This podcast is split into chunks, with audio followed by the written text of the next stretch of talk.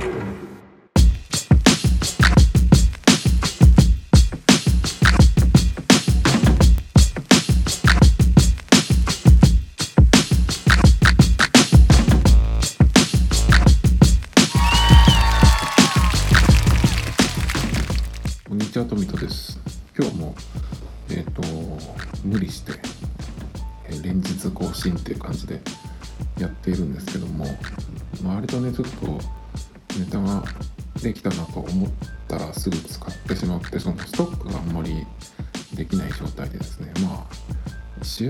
にすれば、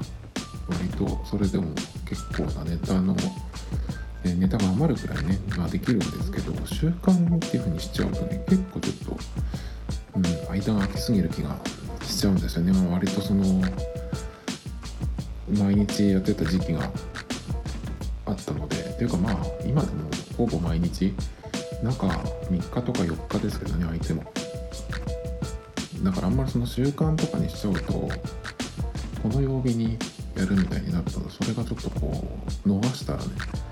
2週間空いてしまうとかねそういう風になると嫌だなと思うんであんまりその習慣っていう風にするとタイミングが1個になっちゃうっていうのもあるのでまあそれはせずにあのーできるだけね間隔を短くできる時はどんどんやるっていう風にやってるんですけど今日はですね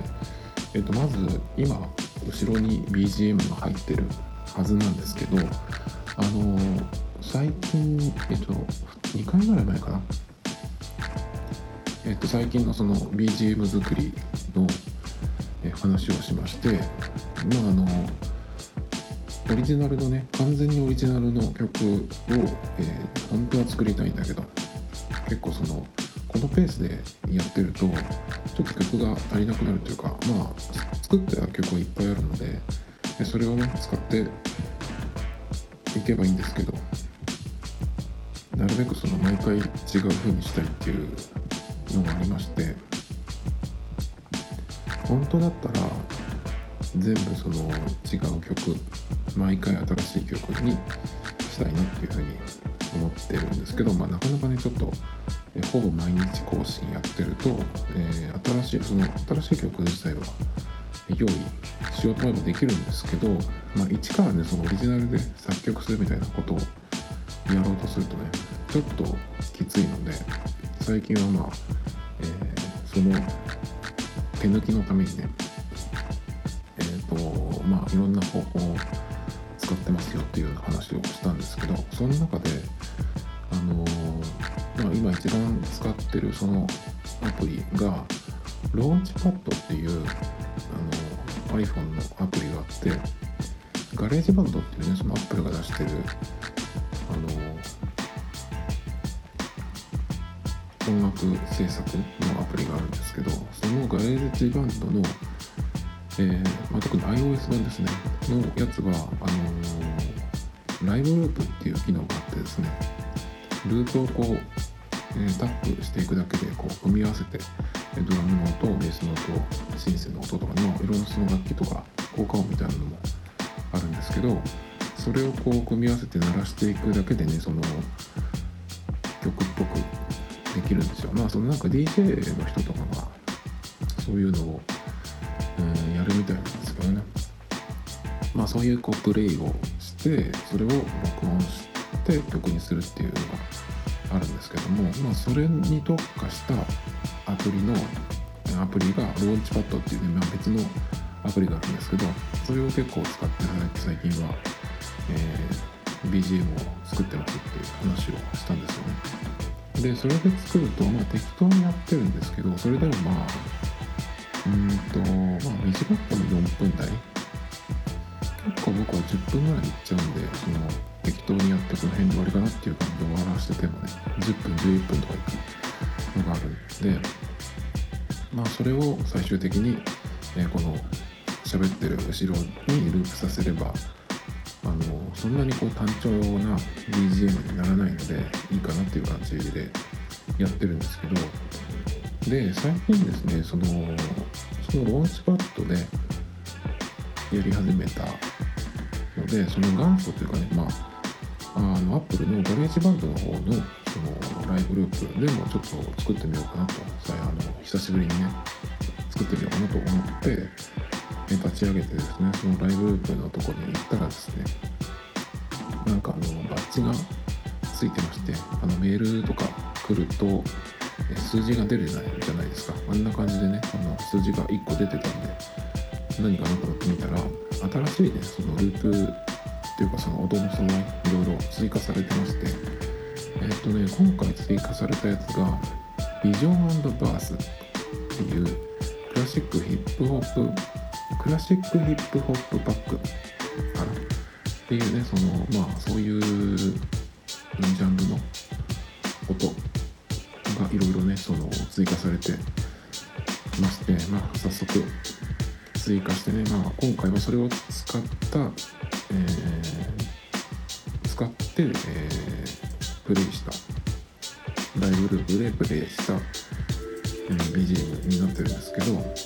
で今回ねその Vision and Verse っていうクラシックヒップホップパックで追加されたものはですねコンテンツが400以上の Apple Loops 400以上だからすごいですね。もうこの時点でかなりすごいんですけど4つのドラムキット。ドラムキットっていうことは際にその叩いて鳴らすっていうのもあるしえっ、ー、とおそらくだけど、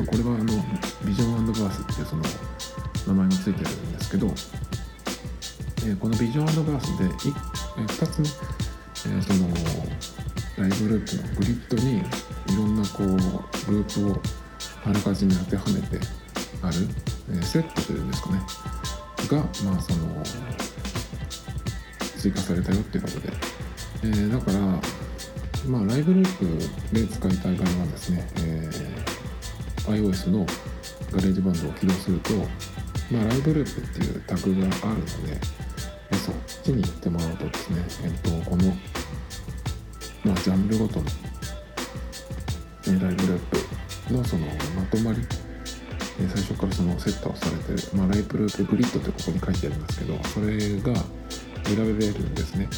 で今はそのビジョンアドバースっていう新しく追加されたやつのことを言ったんですけどそれ以外にももっとたくさんありますね。ヒップホップまあヒップホップからロックからなんかいろいろあります本当にいろいろありますで乗り物のあの何ていうの効果音っていうか走ってる音とかねそういうのだけを、えー、入れたやつとかもあるんですけど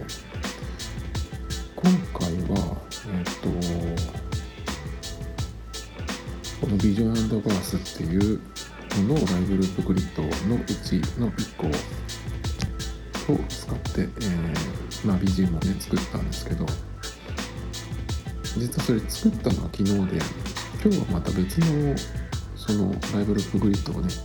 全然違うジャンルのやつを使って作ったんですけどその、えー、音楽に入る前に曲に入る前にですね乗り物だけのその音のやつを使ってまあ、ちょっとねそのイントロというかのところにね入れたりとかして、ね、まあ、そういう使い方ぐらいしかちょっと思いつかないんですけど。でねこのまず400以上の Apple Loops っていうのはねこれがもうすごいですよね。1個のジャンルで400っていうのは。だから他にもジャンルがいっぱいあるのでいかにその、えー、 GarageBand の中にループがたくさんあるかっていうのが分かるかと思うんですけど。でまあ今はこのクラシックヒップホップパックっていうのがね出てきて結構なんかこの今の、えー、このタイミングというかこの時期にこういうのが出てくるっていうのは結構なんかやっぱり僕はセンスがいいんじゃないかなと思うんですよね。ちょっと前はちょっと前って言ってももう1年以上だと思うんですけどやっぱその EDM っていうかねそういう感じの、あの音を、えー、押してたというかねそういう時期があったんですけどもさすがにかなり古い感じになってきてるので、まあ、そういうのじゃないやつが欲しいなと思ってたところで、ね、え、このクラシックヒップホップっていう、えー、そのジャンルというかを、えー、入れてきたのが結構なんか個人的にはあのバッチリバッチリって変だね。なんかちょうど良かったっていう感じですかね。ちょうどそのなんか最近ローファイヒップホップとかっていうワードをどっかで聞くことがあって。で Apple Music でもそういうプレイリストを聞いてたりしてですねなんかそういう感じの雰囲気のちょっと音を作ろうかなと思って。まあそのどうどういうふうにしたらそうなるかっていうのはねまあさすがにちょっとそこまで詳しくわかんないんだけどなんとなくその自分の聞いた雰囲気というか。ではまあもちろんその基本的なヒップホップのリズムに何ていうのかなちょっとこう音をこう汚したというかあんまりそのクリアな綺麗な音っていうよりかはちょっとこう、うん、ノイズが乗ったような。だけどなんかこうアナログのアナログの音のノイズっぽい感じ。わかりますねちょっと。説明がうまくできないんですけど。だからそのそれを一から作るには多分その Mac の GarageBand じゃないとちょっと難しいかな。だから音色いろんなその楽器の音色に、えー、エフェクトとかねかけたりとかしてその一個ずつ作っていくっていう感じになるのかなって思ってるんですけど。まあでも Mac の方 GarageBand 使って曲作るってなるとね、まあ、楽しいことは楽しいんですけど結構時間がかかるんでね。まあ1回で終わらないというか。っていう感じなんですよ。でこのねループがまあ GarageBand を iPhone でも iPad でもいいんですけど初めて、えー、インストールした時っていうのは全部の、えーと、音源とかループが入ってないです。なのでその自分が使いたいループなりのその音源をあのまあ自分で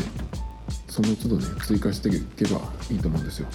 あの一気にダウンロードするっていうこともできるのでまあ僕の場合は iPhone のあの容量が256ギガでその全部今まで来てるえー、音源は全部入れてるんですけどそれでもその iPhone のあの容量がカツカツになるってことは全然ないしまだ全然半分くらい余ってるので、まあ、そのくらいの容量だったらあのどんどん入れちゃってもいいと思うんですけど。あんまりその、えー、空き容量をね空きをなるべく余裕を持たしたいっていう場合はですねその一気に全部ダウンロードしなくてもいいと思うんで、まあ、ループをこう使う時に検索したりとか試すところが、えあるのでねそこでまあ聞いてみて、まあ、使う時にその都度ダウンロードするっていうのでもいいかなと思います、まあ、あとはでもあれですねその中の容量だけじゃなくて通信のその何ですか。容量というかいわゆるギガの問題ですね。僕はあの au の iPhone であのデータマックスプランプロっていうのを使ってるのでまあ容量自体の制限月間の制限がないので、まあ、どんどんね、えー、その au の回線でバンバン入れてっちゃうんですけどまあその音に関してはね別にそんなに使わないかなと思うんでまああまりその通信制限とかちょっと気になる人はね w i f i のあるところで一気に落とした方がいいかなと思うんですけど、まあ、最近はやっぱりそのループというか音源がたくさんあるので全部一気にやらなくても、まあ、その都度でやればいいのかなっていう感じがしてきましたね。いらないその使わないループをずっとストレージに入れとかなくてもいいじゃんっていう感じがするけど。音楽のその聞くやつねストリーミングサービスでも聞くものだけを、ね、ダウンロードしてる。でまあ、えーまあ、ほとんどはねストリーミングで聞くと思うので、まあ、そういう感じでやる方が今っぽいのかなっていう感じはしますけどね。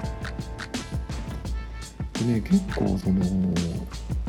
久しぶりにこの GarageBand 自体はずっとこのポッドキャストをやり始めてからその BGM を作るのに、使ってるんですけどこのライブループを使ったのはかなり久々だったんですよ。っていうのはやっぱりライブループ使うと特にその YouTube に動画を上げる時にこのライブループを使って BGM を作るとですね同じようにこの、えー、Apple の GarageBand のライブループループを使って曲を作った動画が上がってると自分より先に誰かが上げてるとですねアップルじゃないやその YouTube に自分が動画を上げた後に YouTube から、ま、自動的にだと思うんですけどメールが来るんですよ。で何かっていうとあのあなたが今上げた動画に使われてる曲は誰それの動画ののその曲？が使われてますっていうのねが来るんですよ。で、まあ、僕の場合はその曲にタイトルをつけてやってるんじゃなくて何かの動画に対してその BGM として作つけた曲なんですけど人によっては完全にその自分の曲っていう感じでね、えー、上げてる人もいるんですよね。だからその誰かの曲を使ってるみたいに言われちゃうんですけど毎回そのそれがあるとあの Apple じゃなくて YouTube の方にいやいやこれはその人の曲を勝手に使ってるんじゃなくてその GarageBand 内のループを使って作った曲ですっていうふうにまあ書いてメールでね。でそのループっていうのは誰でも使っていいそのフリーのものだからその何ていうのその権利著作権を侵害してるわけじゃないんですよっていうのを書いてくるんですよ。まあそうするとあの承知しましたみたいな感じでのわけになるんですけどそれが結構あるのであんまりそのまあポッドキャストの場合はそういうのはないんですけど特にだからその YouTube でそういうのを、たまにたまにとか前に結構その曲作ってね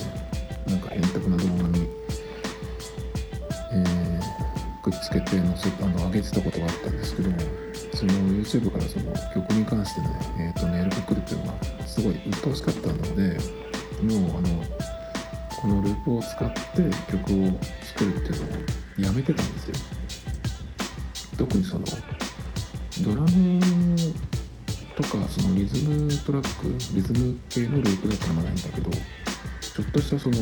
メロディーとまではいかないけどフレーズ的なループを使うと本当になんかパクってるみたいにね、えー、なっちゃうんでパクるパクってるわけではないんだけどそういうふうにこう、えー、カウントされちゃうというか。なのでちょっとそのGarageBand で曲作る時はその中の音源は使うけどループを使うのはなるべくやめようというふうに思ってたんですだから久しぶりに結構この、えー、ライブループを使ってまあ録音というかね曲にしたのはかなり久々なんですけど、えー、まあ久々に触ってみてですね久々にその触る前にさっき言ったその別のアプリ Launchpad っていうアプリなんですけどそっちを結構使ってた。かもあったのでまあその GarageBand のライブループを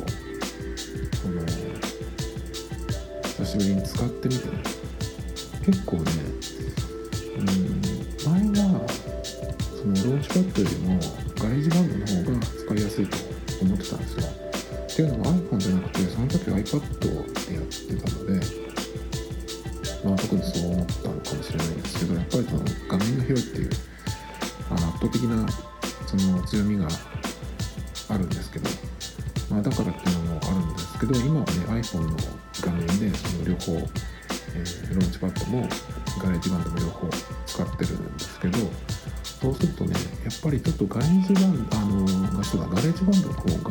ちょっとその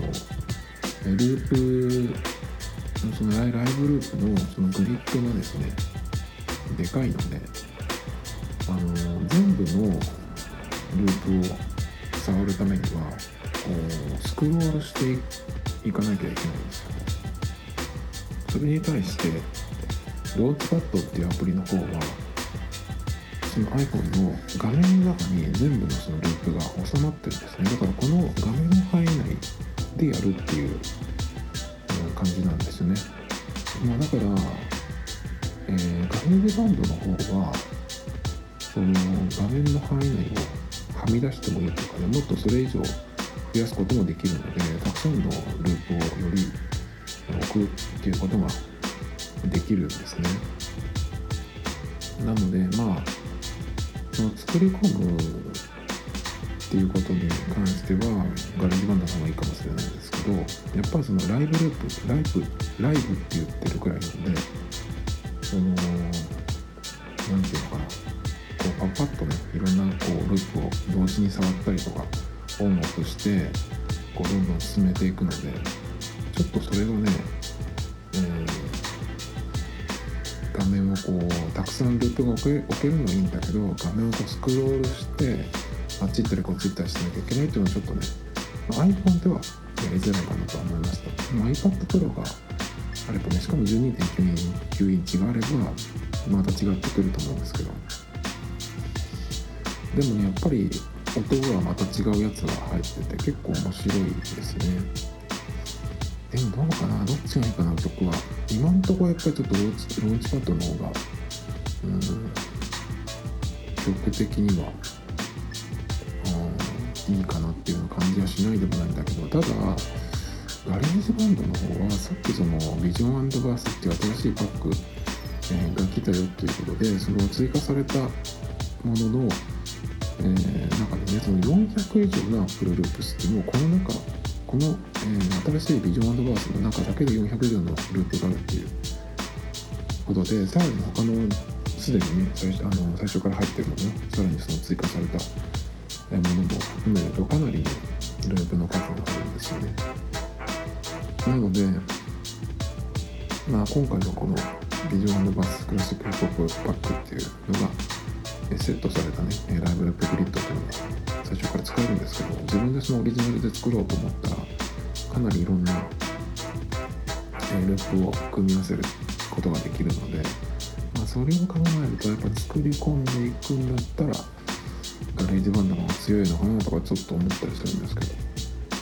まあでもどっちもどっちもありですね。まあどっちかに決めなきゃいけないわけじゃないのでまあ両方あるっていうことでえー、こういう、えー、ループを使った曲作りしかもね。これライブループいいのがその BGM を作るっていうことで言うとあのリージョンって言ってこれリージョンはもう一発で分かってくれるとそういう話が入るんだけどライブループとは違ってそのループをこう何ていうのこう時系列にというかね並べていくっていう使い方もあるんですけどそれだと,、えーとまあ、例えば4回繰り返すとか8回繰り返すとかってやった後にまた違うループを載せてとかっていうふうにこうどんどん進めていくんですけど意外とそのどのくらいねその曲がどのくらい時間が経ったかっていうのを見るとですねあんまり進んでなかったりするんですね。だからこうなんとなく自分的には1個展開を作ってとかっていうふうにやったつもりでもまあ店舗によるんですけど意外とその時間が稼げてなくてだからまあ2分未満の曲になったりとかねすることもあるんですよ。だけどこのライブループで、曲をまあ作るというかレコーディングしていく時っていうのはその録音しながらどんどんこうループの音を出してっていうふうにやっていくので結構ね適当にやってまあ短いかなと思っても4分半とか余裕で行ってたりするんですよね。なのでまあ割と時間は稼げるっていうかね。短いと1曲が短いとまあその曲をずっとループしてもいいんですけどそれだとなんかちょっと単調な感じになっちゃう。ちょっと忙しい感じの BGM になっちゃうっていうのもあるしそういう短い曲をどんどんねつないでいくっていう BGM のやり方でもいいと思うんですけど。まあだからそのリージョンを並べていくっていう作り方よりかは、まあ、ループだけで曲を作るんだったらこのライブループでやっていく方がその BGM にするにはこの曲の長さ的にはねちょうどいい感じの、えー、長さになるのでそれは結構ねいいかなっていうその BGM 作り向きかなって思いますけどね。はい、次ですね次は、まあ、ニュースからなんですけどこれはライブドアニュースでですね。えっとサザエさんのアフレコが無期限中止に声優の加藤みどりが明かすっていうタイトルなんですけど。まあそのもちろんね、えーと、今のそのコロナの影響でですね、えー、サザエさんのアフレコまあその声優さんたちがその声を当てるその収録が無期限中止になってしまったっていうことをその声優さんがね、えー、ラジオで喋っていたっていう記事なんですけど、まあ、その一人でもねその声優さんの中で感染者が出ると、えー、番組がなくなってしまうというかねまあ撮れなくなってしまう。まあどっちにしろまあ誰もかかっていなくてもまあこういう状況なんでね撮れなくなっちゃったっていうことなんですけど、まあ、これを見てあそうだよなってこういう影響もありなと思って。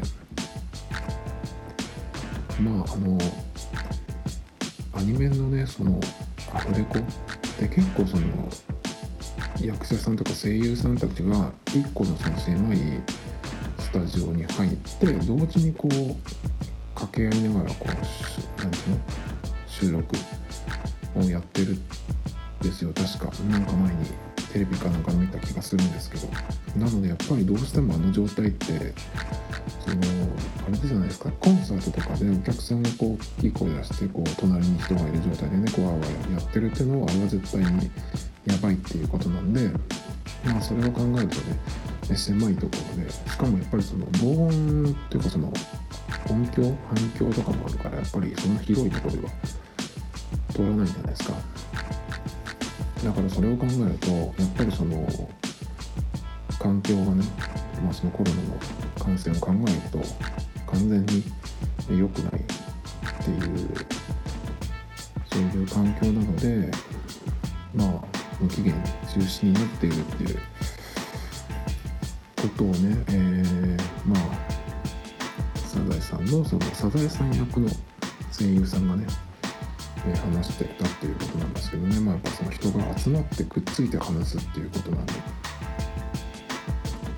じゃあどうするんだろうっていう感じですけどね。まあだからそれでどうするということは書いてないんですけど。でもこれをこれってでもまだあのあでも加藤みどりさん80歳だって。じゃああれだよね。絶対やばいよね。通にまあ普通にだから出ないように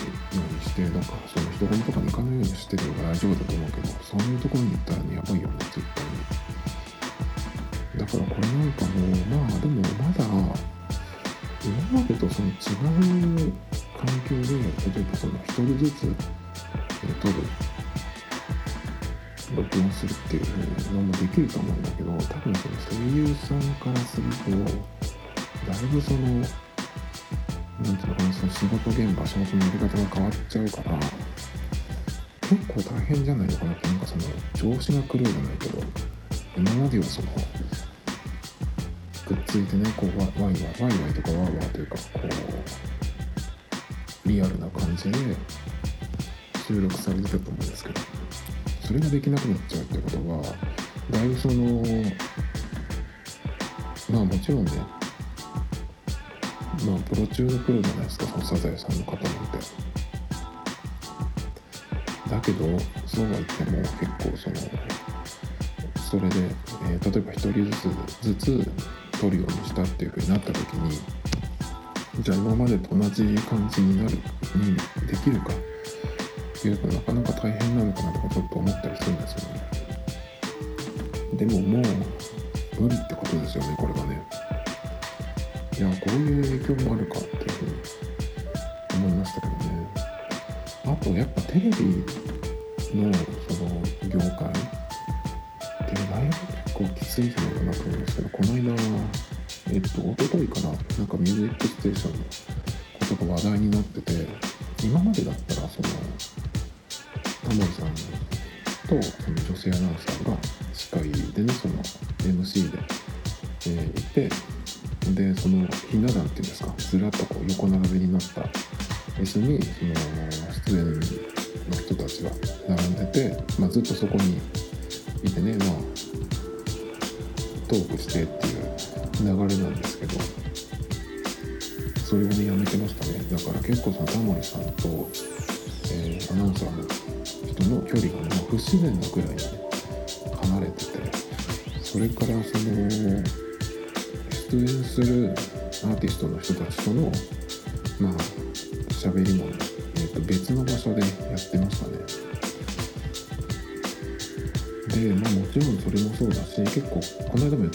ジオのその収録現場では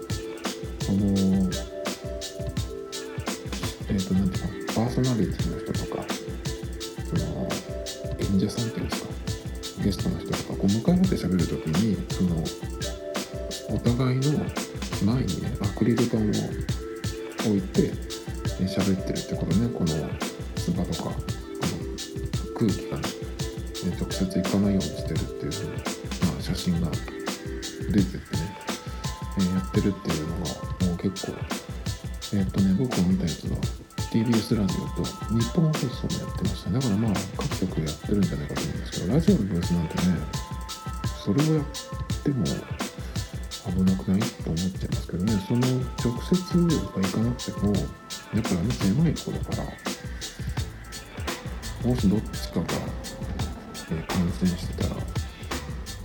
結構きついんじゃないって。だって収録って収録じゃなくてその生放送まあ、番組の時間ってまあ1時間とかは普通にあるじゃないですか。10分番組とかでも多分、えー、まとめて撮ると思うんでそうするとスタッフの人でもタレントさんとかでもそのスタジオあの狭いブースの中にいる時間って1時間とかは絶対いると思うんで、まあ、1時間っていう時間がどうなのか分かんないけど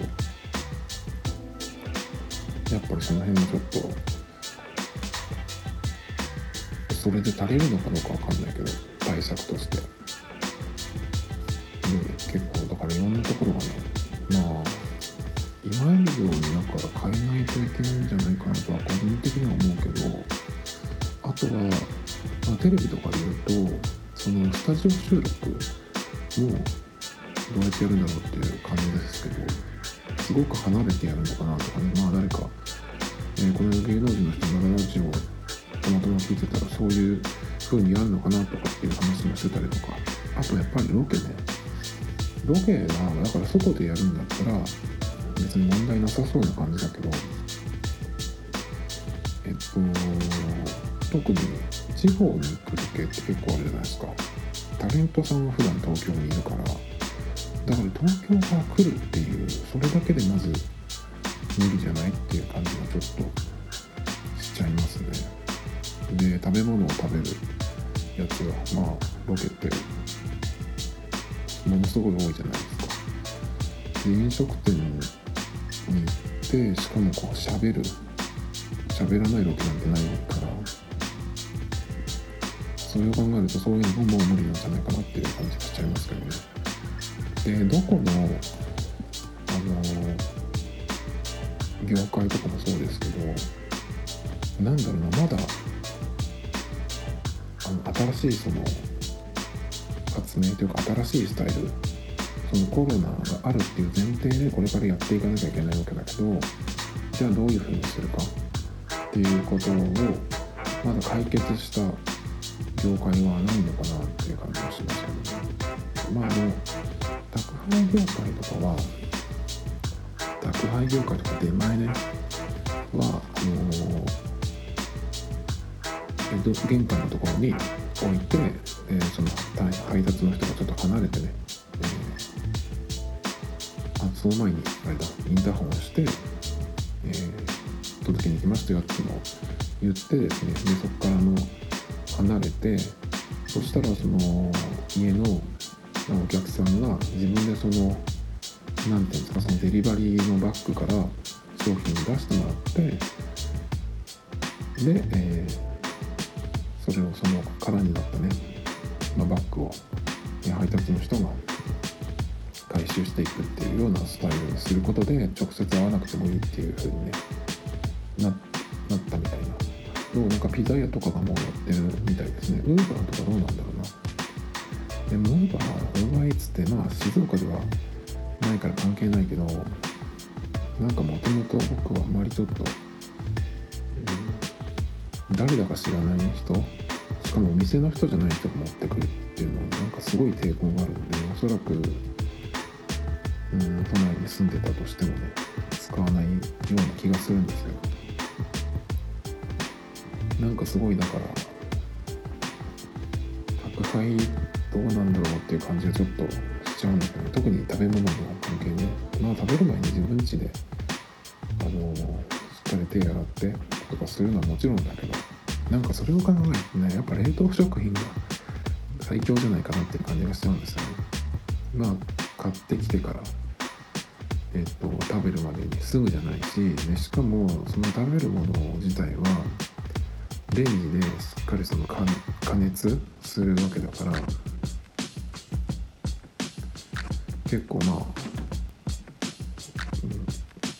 うん、今というかまあこれからなずっとかわからないけど冷凍食品結構無敵じゃないかなっていうよりねあの活発になるのかなっていう感じがするんですけどね。冷凍食品ねもうちょっとね量があるといいんだけどなっていう感じがしちゃうんですよね。結構あの、えー、どういううん。人が食べるっていう想定で作ってるのかなとか思うんですけどもちろんその男性と女性で食べる量が違うとかっていうのもあるし、まあ、その個人でもあるけどでも女の人でもそんなになんか家で食べるんだったらものすごいなんか朝食を装わなくてもいいじゃないですか。だからそんなになんか小さくなくてもいいんじゃないかな。結構ね麺麺類とか食べるとうーん量が少ないっていうかね感じがちょっと気がしちゃうんですけどね。でちょっと前にその静岡の、えー、が今ねどういうその対策というかねしてるかみたいな話をちょっとした時にまあ結局は別に対したら何もしてないよっていう感じでまあ、よくあるのがそのお店のホームページとかあとお店に行った時に張り紙がしてあるんですけどまああの大体どこのお店も言ってるとかっていうかその書いてあるのが従業員のそのえ手洗いそれから体温を測る検温とかね。でそれをまあ徹底しておりますみたいな風に言うんだけどそんなのさ、ちら側が言ってるだけでねこちら側としてはどうか分かりませんがっていうような感じでやったんですよやっぱりどうしてもね普段だってそうじゃないですか日本でやっぱその、えー、書いてあります出してやりますっていうのをね、えー、なんか言うけど別にそんなにみんながしっかりやってるというかそんなに信用できるってわけでもないしお互いにだけどで結局そのいろんなその対策ってほどもないけどそういうの見てると、まあ、静岡に限らず都内でもそうだけど日本中結局どこの業界もちょっとすればこれが収まってまた元通りになるっていうようなふうに思ってるんじゃないかなっていう感じがどうしてもしちゃうんだけどあの何回も言ってるんですけどもうこれがあるっていう前提でこれから行かないとおそらくその経済のね元に戻らない気がするんで何をやりやらなきゃいけないかどこを変えなきゃいけないか。今までのそのビジネスが、えー、形を変えればできるのかもう無理なのか。だからさっき言ったサザエさんのそのアフアフレコがえー、リモートにすれば一応できるじゃないですか。まあ、それでその声優さんたちが実際にやってみてどうかっていうのはまた別の問題だけど一応その会わずにやるっていう方法はできるわけですよね。だけど、えー、映画館とかね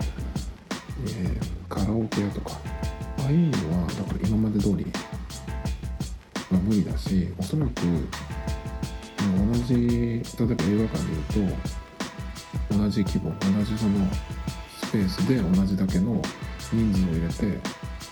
ああいうその全員が同じ空間で見る。まあライブとかもそうですけどそれは今後絶対、えー、無理だろうなと思った方がいいと思うんですね。だから、えー、もう完全に無理だからやめるのかそれとも、コストをかけて何かを変えるのかそれとも完全に新しい何かそのやり方を発明するかっていうふうに何かしらまあどこの業界も何でもそうだけどやっていかないと無理だと思うんですよね。だから車のシェアとかも僕はカーシェアリングを、え使ってるんですけどもうなんとなく無理じゃないかなと思ってます。シェアの場合はね。っていうのはカーシェアリングの場合は使う人が、え自分の使いたい時間に予約して、え返してでその後にその次の時間帯に予約してる人がまたその連続でね乗るっていうこともあるんでそうすると、えー、消毒とかしてる時間がないわけですよ。レンタカーの場合だったらその借りる手続き返す手続きっていうのをレンタカー屋さんに持って行ってそこのレンタカーのスタッフの人が、まあ、受け付けるので、えっと、その1回貸し出したものを、えー、連続で貸し出さない、えー、ちゃんとその殺菌というかね、えー、お掃除をする。まあそれも結構、え、コストがどのくらい上がるのかわかんないけどまあそれができるからそのカーシェアよりはレンタカーの方がまだいいんじゃないかなとは思うんだけどやっぱりでも車って考えるとより狭い空間だからやっぱりその知らない人を乗せないし自分の車じゃない車に、えー、乗るとか運転するのも結構きついなっていう感じでやっぱりカーシェアはもうダメじゃないかなと思うんでもうそもそもなりたくないっていう感じがしますけどね。だから本当にいろんなところでどんどんこう何て言うのかな本当にこれからロックダウンとかになるのかどうか分かんないけど例えば東京がロックダウン東京その周り関東3県とかがロックダウンになった時じゃあ静岡はその時にロックダウンになってないから普通に今まで通りやってればいいかっていうとそうじゃなくて東京がロックダウンになってもあのそこから出てくる人っていうのもおそらくいるから地方どこに行くかあとその地方によっても例えば大阪とかみたいにその密集しているところが東京みたいになる可能性もあるけどその密集してなくて割とこう散らばってる郊外とかに散らばってるような土地だとそうでもないのかなっていう予想ですけどなのでまあ土地によって違うっていうのもあるんで、まあ、全部がその日本全土がロックダウンになるどうか分かりませんけどもしね全部がなる、えー、例えば1ヶ月とか2ヶ月とかね、えー、そういう風になるんだとしたら、まあ、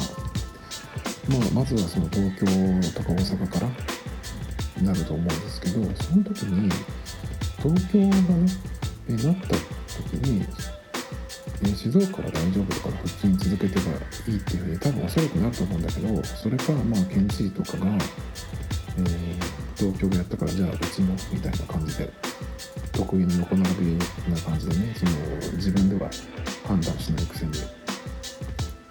っかがやったら、えー、陰影ならみたいな。日本はよくありますけどそういうふうになるのか分かんないんですけどその段階的になるんだったらね。えー、東京がなった時にその静岡でそのロックダウンになるまで続けたいんじゃなくてそれまでに時間がねもし1ヶ月でもいいし2週間でもいいし少しでもあるんだったらというかもう今の時点で、え、その時間なわけなんだけどその時に何か変えてれば今まで通りじゃなくてこういうふうに、えコロナがあるっていう前提でこれからやっていくっていうことでじゃあどうするか、えまあ、何か何が正解か分かんないですけどもう変えましたっていうふうになってれば、えー、釈になるしねそれをやったことがどのくらいその成果が出るか分かん。ないですけど、まあ、具体的に言えば今ってその例えば洋服屋さん。とかは、まあ、ユニクロなん。かは結構その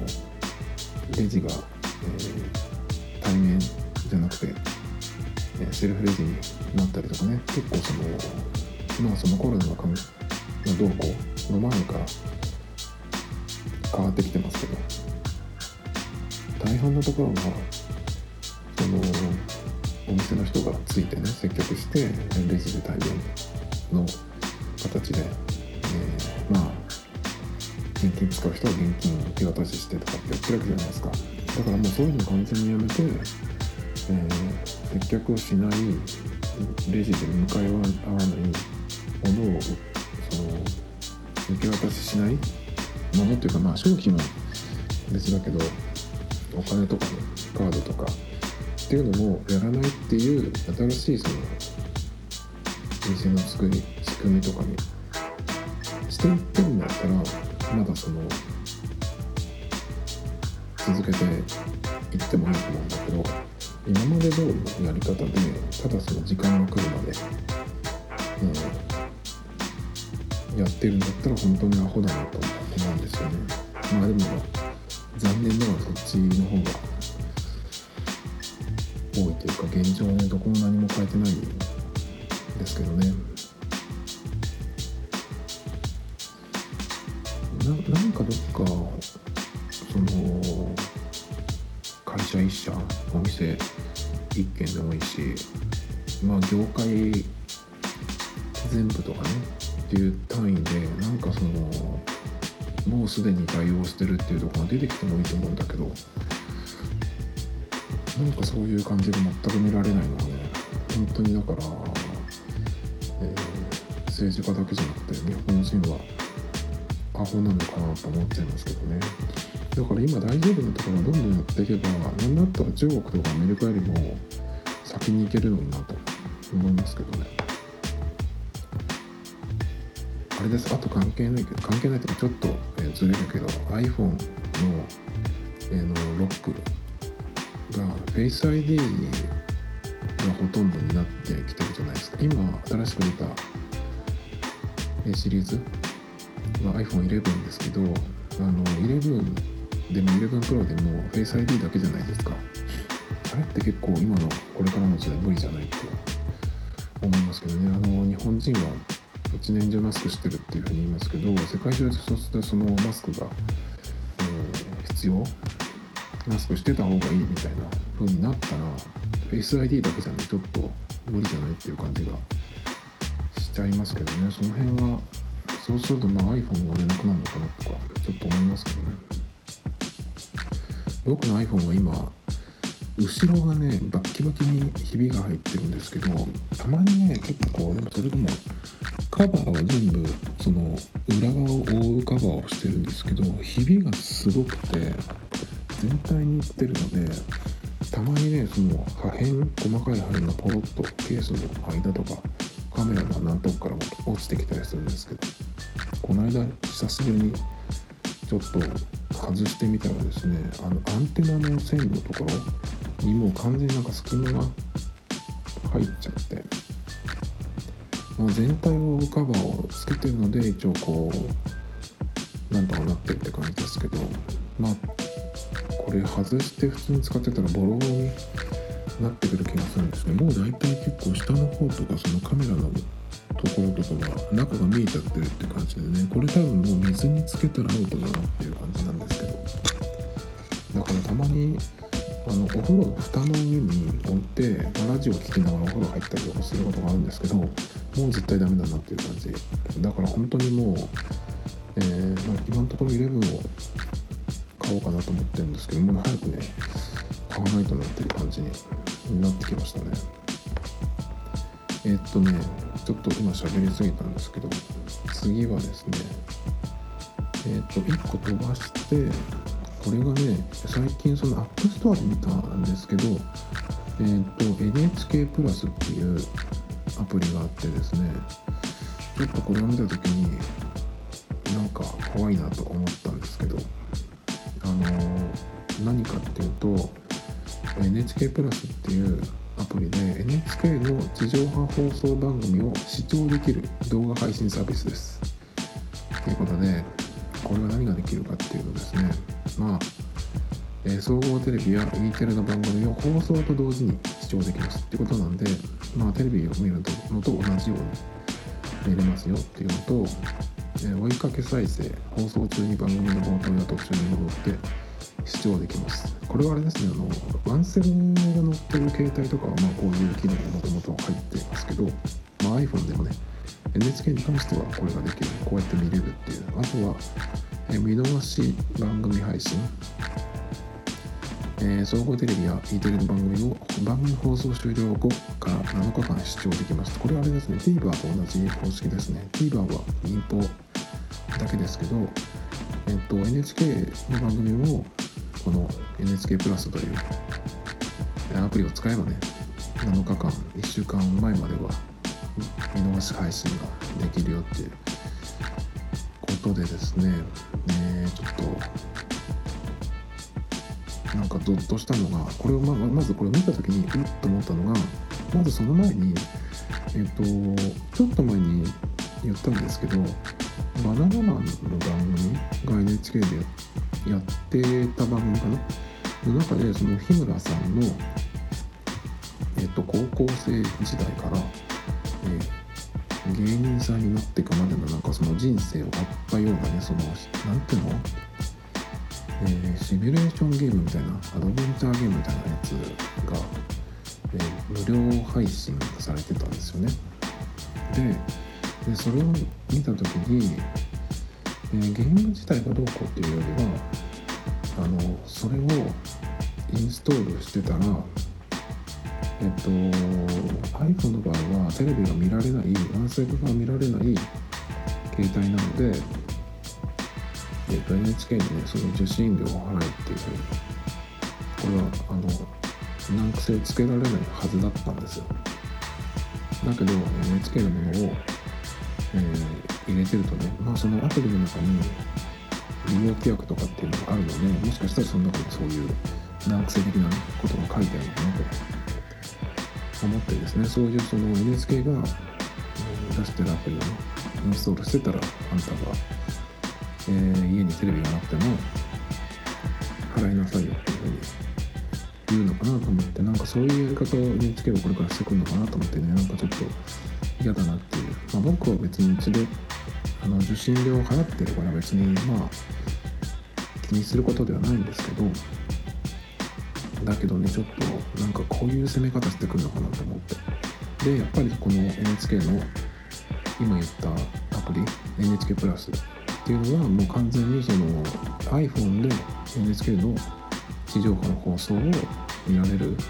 配信サービスっていうことなので、まあ、これがそういうなんかあの iPhone だからって言ってえー、NHK の番組が見られないわけじゃないからあのテレビ持ってなくて iPhone 持ってるんだったら払えよっていうふうにね言ってくるためのものなのかなと思ってねうわーっていう感じでちょっとしたんですよ。だけど、まあ、よく見てみたらこのアプリを使うためにはえっ、とですねこの下の方に書いてあるんですけどそのアプリの、えー、 App Store のところですね。え受信契約者とそのご家族の皆様には新たなご負担をいただくことなく本サービスをご利用いただけます。ご利用に際し事前にご利用登録かっこ無料が必要となります。詳しくは NHK のウェブサイトをご覧くださいということなのでだから多分あのまあその受信契約というかお金払ってる人だったらなんかその識別番号みたいなのがあったようなかんないけどちゃんと見たことないんでわかんないんですけどがあると思うんでまあそういうのを入れてこのアプリをね使うっていう感じになるんじゃないかなと思うので、まあ、そのちょっと嫌な感じがちょっとね、まあ、晴れたので使ってみようかなと思うんですけど。えーと、基本的には放送から30秒ほど遅れて配信していますっていうことでねまあ別にそのくらいはまあだからちょっと時報とかはね遅れるよっていうことであとは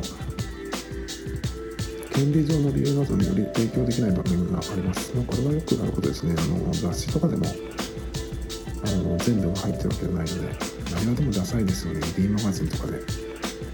えっ、と雑誌を開いたらすっごいなんかあっという間に終わっちゃってあれこんなにペラペラな雑誌だっけ？と思ってみたらその目次のとこに行くと本当はもっとね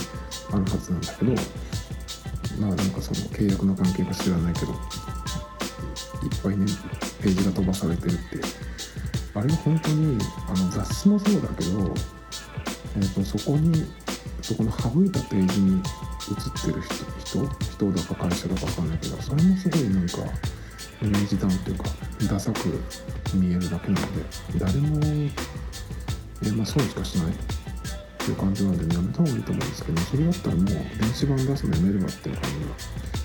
じがしますけどね。それと,、えーと、南関東エリアの放送を全国に配信しますっていうふうに書いてあって埼玉千葉東京神奈川。ということなのでまあだから東京エリアで受信してる番組を配信するってことなんでまあその地域のニュースとかはなくてまあその NHK のえっ、と全国放送してる番組が見られると思ってればいいのかな。でもあれですよね今って結構そのそのコロナの影響でネットのトラフィックが、え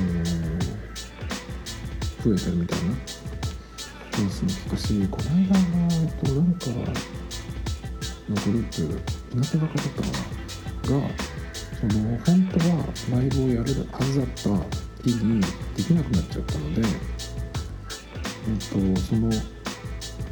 ライブを無観客っていう形でどっかでやってそれを生放送で、えっと、光 TV とドコモの DTP、DTV で生放送します、生配信しますっていうのをね、やってたんですよ。まあ、僕はどっちも入ってないんで見なかったんですけど後でねその様子をなんかちょっと、えー、見たら見たらというかその映像じゃなくてその感想というか、ね、どうだったかっていうのを見たらですね、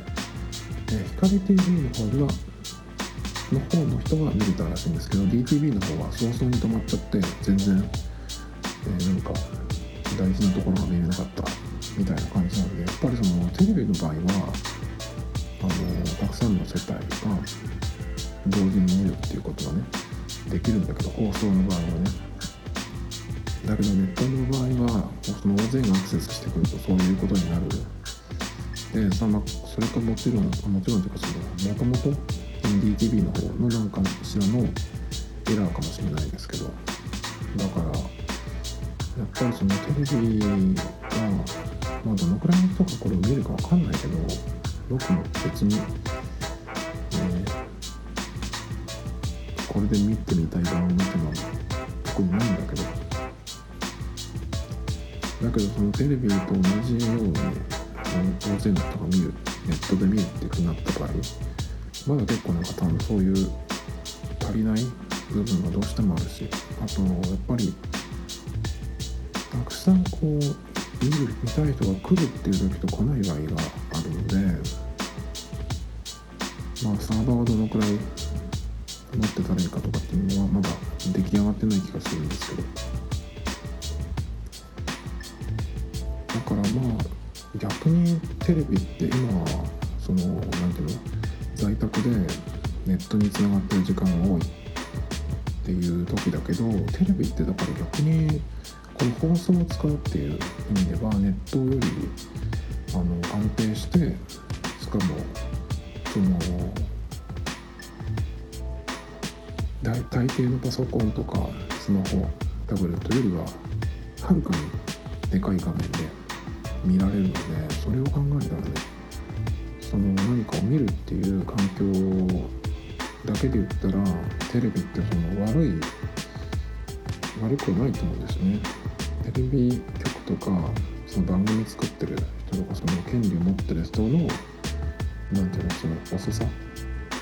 が問題なだけでテレビっていう仕組み自体を、うまく使えばあのネットだけにするっていうよりかはねいいんじゃないかなと思うんで結構ねそのテレビってうまく今使う新しいなんか、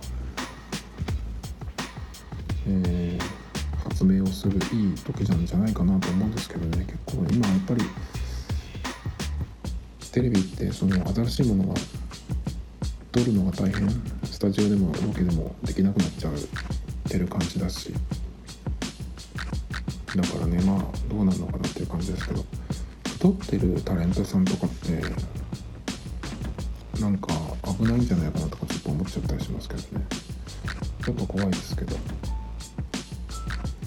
これでもちょっと実際に使ってみようかなと思いますけどね。気が向いたら。えー、これが最後ですけど今日たまたまねえ、ー、と見た CM に、えー、三浦淳さんが出てたんでちょっと取り上げたっていうだけなんですけど日清焼きそば UFO の恋恋ラー油マヨ。超濃厚ダンツミ沼 CM 編っていうやつがありましてラー油マヨっていうところでね僕ちょっとマヨネーズが基本的に好きじゃないんでラー油は好きですけどなんかねちょっとあんまり食べたいなと思う感じじゃないんですけど三浦淳さんが一瞬だけ2回ぐらい映っててポッと思ったんでちょっとこの CM を取り上げました。このね CM のことを検索するとえっと三浦淳さんじゃない方のなんだろうあの人はちょっと分かんないんだけどコスプレイヤーみたいな人が出てきてそっちの人の方が、えー、有名っぽいんですけどね。